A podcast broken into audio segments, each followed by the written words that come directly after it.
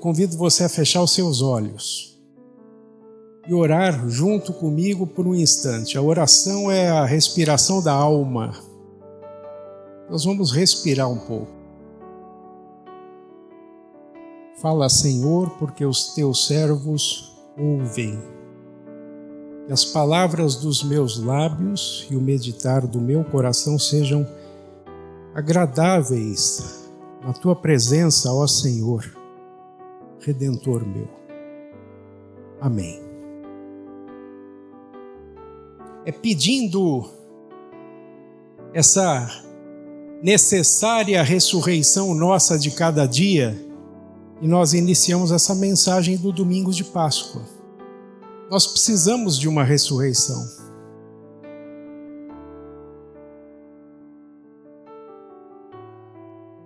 Eu acho maravilhoso cada vez que nós nos damos um tempo na vida, deixamos a agitação do mundo, que é gigante aí fora, e nós entramos na presença de Deus. Deus está aqui. Você sente isso, você vê isso. Você, você vai se encontrar com Ele. É essencial ao nosso coração ao coração humano sair do agito e ter momentos de calma e de reflexão. Que parece que coração e cabeça eles batem descompassados de vez em quando, né? Coração quer para um lado, a cabeça para o outro. Quem é que consegue afinar essas cordas? Quem é que consegue tocar o nosso ser? E nos trazer aquela paz que o mundo não pode dar? Só Jesus Cristo.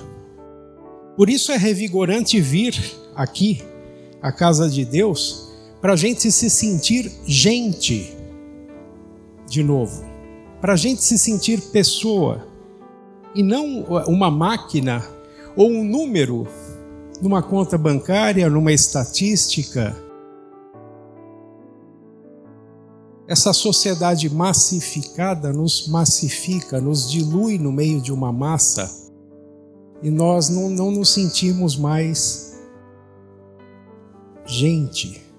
Mas aqui Deus nos chama pelo nome, você tem um nome e Deus conhece você. Aqui nós podemos nos concentrar em Deus e saber que Ele está olhando para cada um de nós. Ai que medo! Mas Deus está olhando com misericórdia, Deus está olhando com carinho.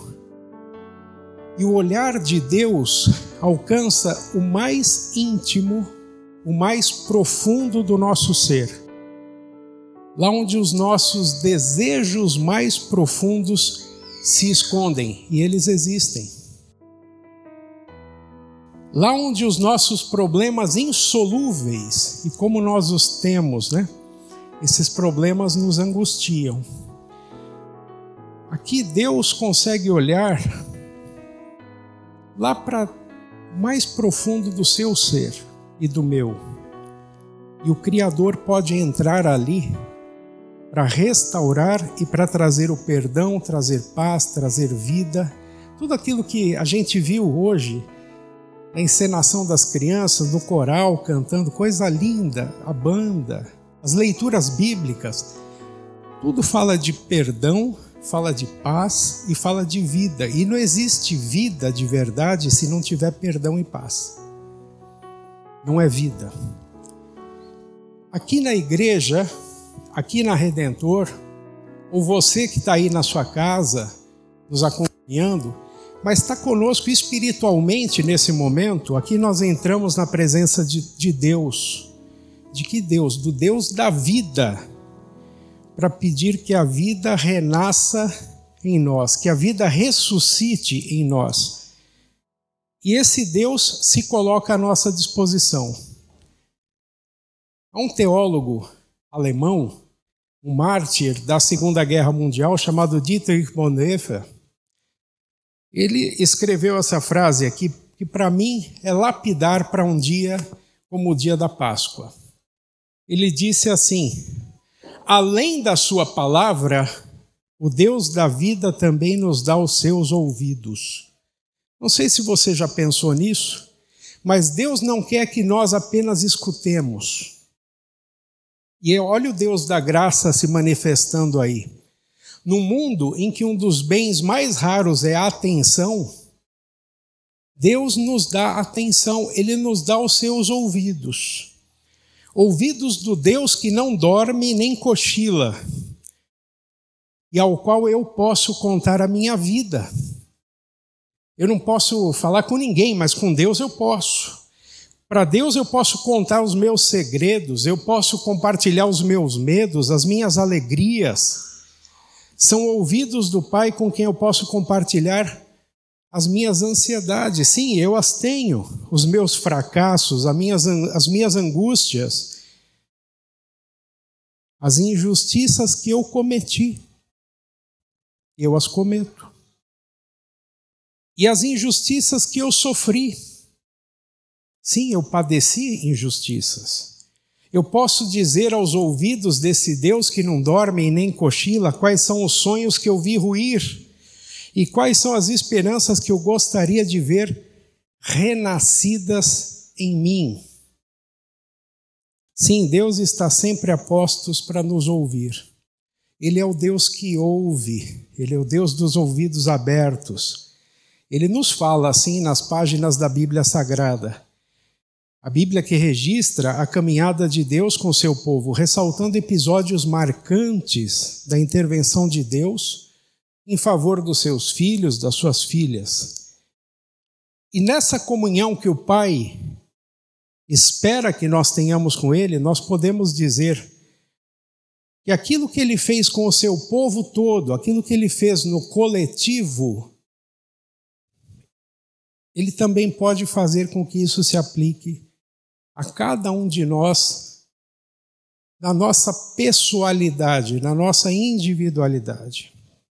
Assim, nós lembramos na Páscoa, né, na quinta-feira, na ceia pascal, se Deus abriu o mar vermelho para que o povo pudesse fugir da escravidão e da morte no Egito, você e eu também podemos pedir que Deus nos ajude a atravessar qualquer dificuldade que surja no nosso caminho para que a vida verdadeira renasça em mim, para que a vida verdadeira renasça em nós. Aquilo que ele fez com todo o seu povo, ele pode fazer comigo, porque eu sou seu filho, eu sou sua filha desde o meu batismo. Ele colocou a sua marca em mim e ele me acompanha todos os dias. E assim como Deus ouviu a oração, oração sentida do profeta Jonas no ventre do grande peixe, ele pode ouvir o meu clamor, ele pode atender as minhas súplicas.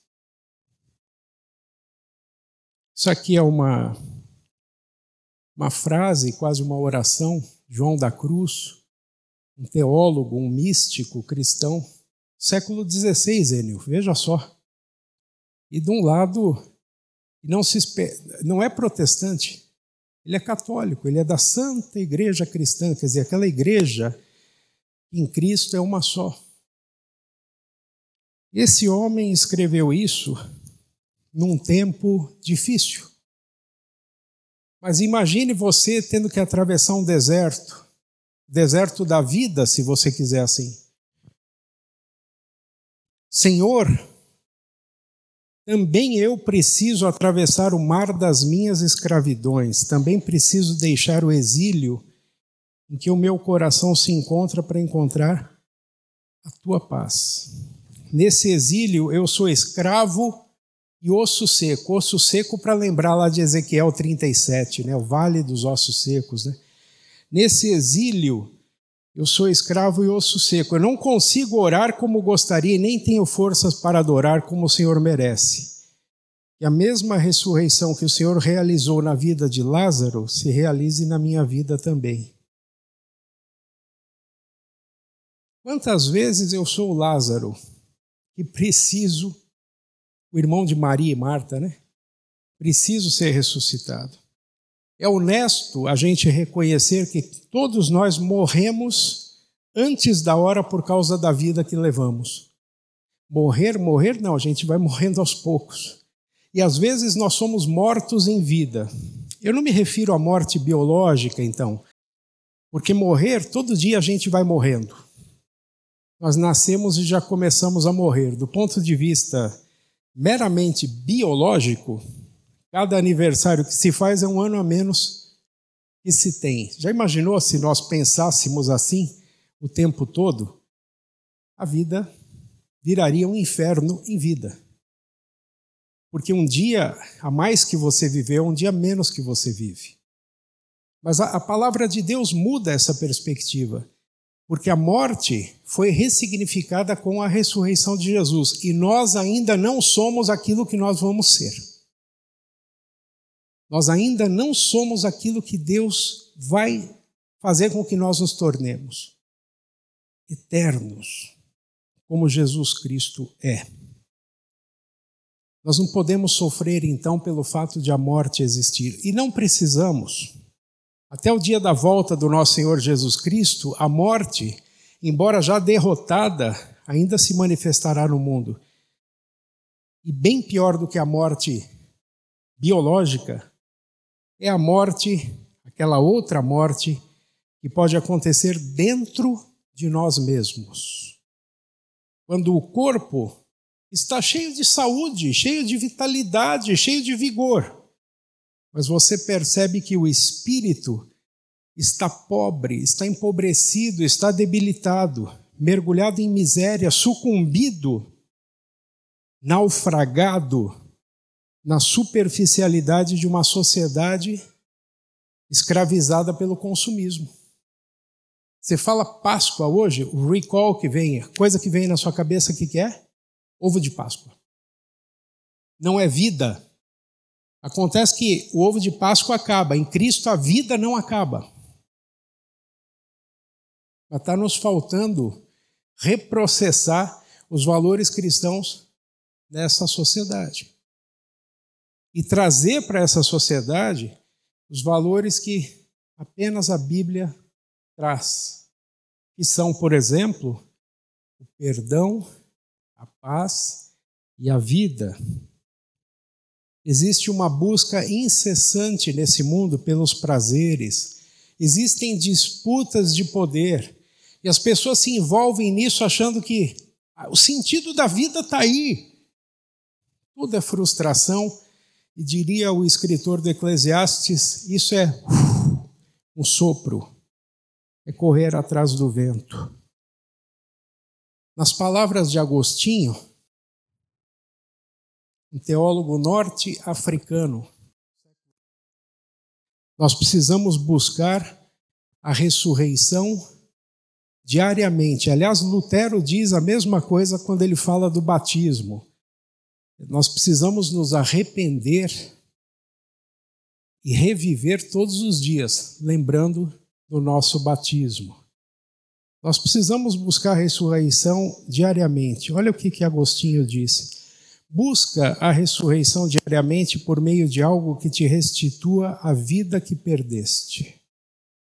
Busca a vida no sorriso de uma criança, no abraço de um amigo, num bom conselho de Deus. Busca a vida aos pés do Mestre, descobre como apenas Ele pode restituir aquilo que a vida arrancou de ti. A vida arranca alguma coisa de nós? Arranca. Arranca. Mas nós não podemos nos dar vida de novo, nós próprios. Nós precisamos desesperadamente voltar aos ouvidos de Deus e dizer: ressuscita-me, para que a vida seja restaurada em nós. É tão natural nós sermos arrancados de nós mesmos. Eu ouvi isso aqui numa mensagem há alguns anos, me chamou muita atenção. Alguém disse isso.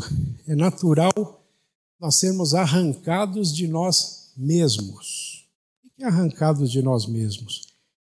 Às vezes o outro, com uma atitude grosseira, nos arranca de nós.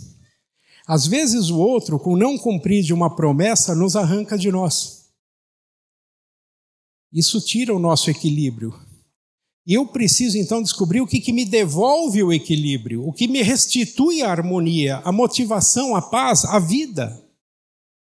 Porque a vida saiu de mim.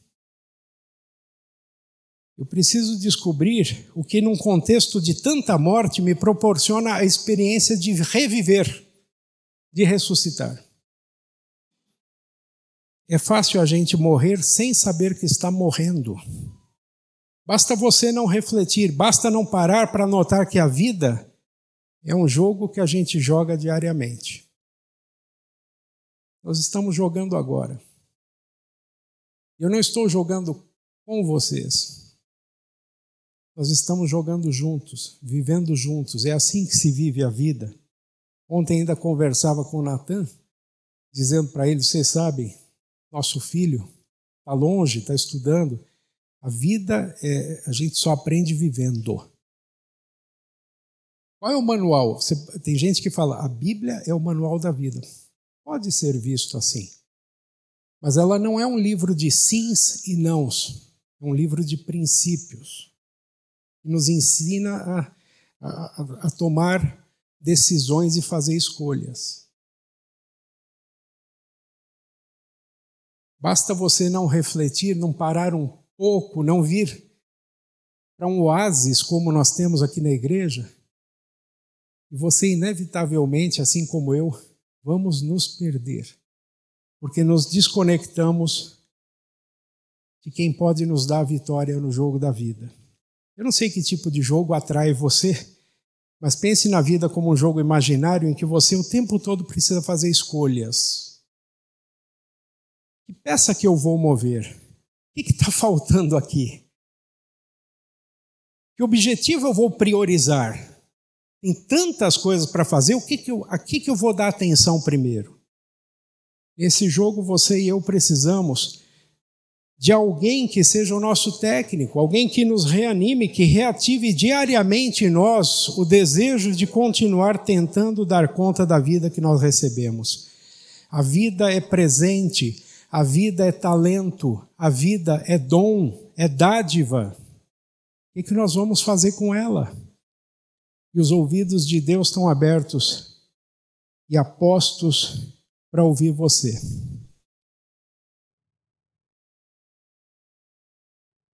Isso aqui é do Karl Barth, dos meus teólogos preferidos. Ouve-me, Senhor reativa em mim o desejo de renascer diariamente para que eu continue dando conta da vida que recebi de ti. Ajuda-me a continuar dando conta de ser quem eu sou. Para você descobrir quem você é, você precisa olhar no espelho, né? Aquela moça ali, ela está vendo outra pessoa no espelho, né? É o ideal cristão. Ajuda-me a continuar dando conta de ser quem eu sou, pois esse é o primeiro e o maior êxito que posso ter. Ser bem aquilo que sou, aquilo para o que me criaste. Ajuda-me a explorar com honestidade as minhas possibilidades e os meus potenciais considerando todos os limites que fazem parte da minha vida. Sustenta a minha vida com a tua graça, supre as minhas faltas com a tua misericórdia, amarra a minha existência na tua história. Lembrando-me que por teus que por teu sangue meu nome foi escrito no livro da vida. Eu acho que passei aqui, né? É pois só assim poderei domar os meus excessos e corrigir os meus defeitos, recebendo no convívio dos teus filhos e filhas a ressurreição nossa de cada dia. Tão precioso quanto o pão nosso de cada dia, pelo qual nós oramos, com o qual nós nos empanturramos, porque ele vem em abundância, não nos falta. Tão precioso, mais do que isso, é a ressurreição nossa de cada dia. O homem não vive só de pão, não, ele vive de ressurreição também. e é todo dia. Jesus Cristo não tinha medo de estar no meio das multidões. As multidões, aliás, o seguiam, mas Jesus tinha o dom de enxergar quem realmente precisava dele no meio da multidão. Você já notou os milagres do Novo Testamento? Quem foi que me tocou? É, era um invisível, uma, uma mulher invisível na multidão. Mas daí Jesus disse: saiu o poder de mim, eu sei que alguém me tocou. Ele sabia quem era. Ele só queria nos deixar assim em suspense. E Jesus olha para a multidão, ele sabe o que cada pessoa precisa. Mesmo os invisíveis, ele enxerga. Com o seu olhar, Jesus conseguia comunicar-se com todos e dispensava ainda mais amor aos fracos e necessitados. Aqueles que tinham coragem de dizer: Eu não consigo, Aqueles que tinham coragem de dizer, eu, eu não sou bom o suficiente. Aqueles que tinham coragem de dizer, Deus me ajude, hoje, eu não, hoje de hoje eu não passo.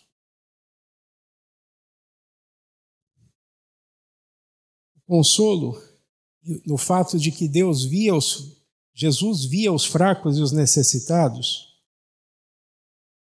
é que se Jesus amou o fraco, ele também ama você e a mim.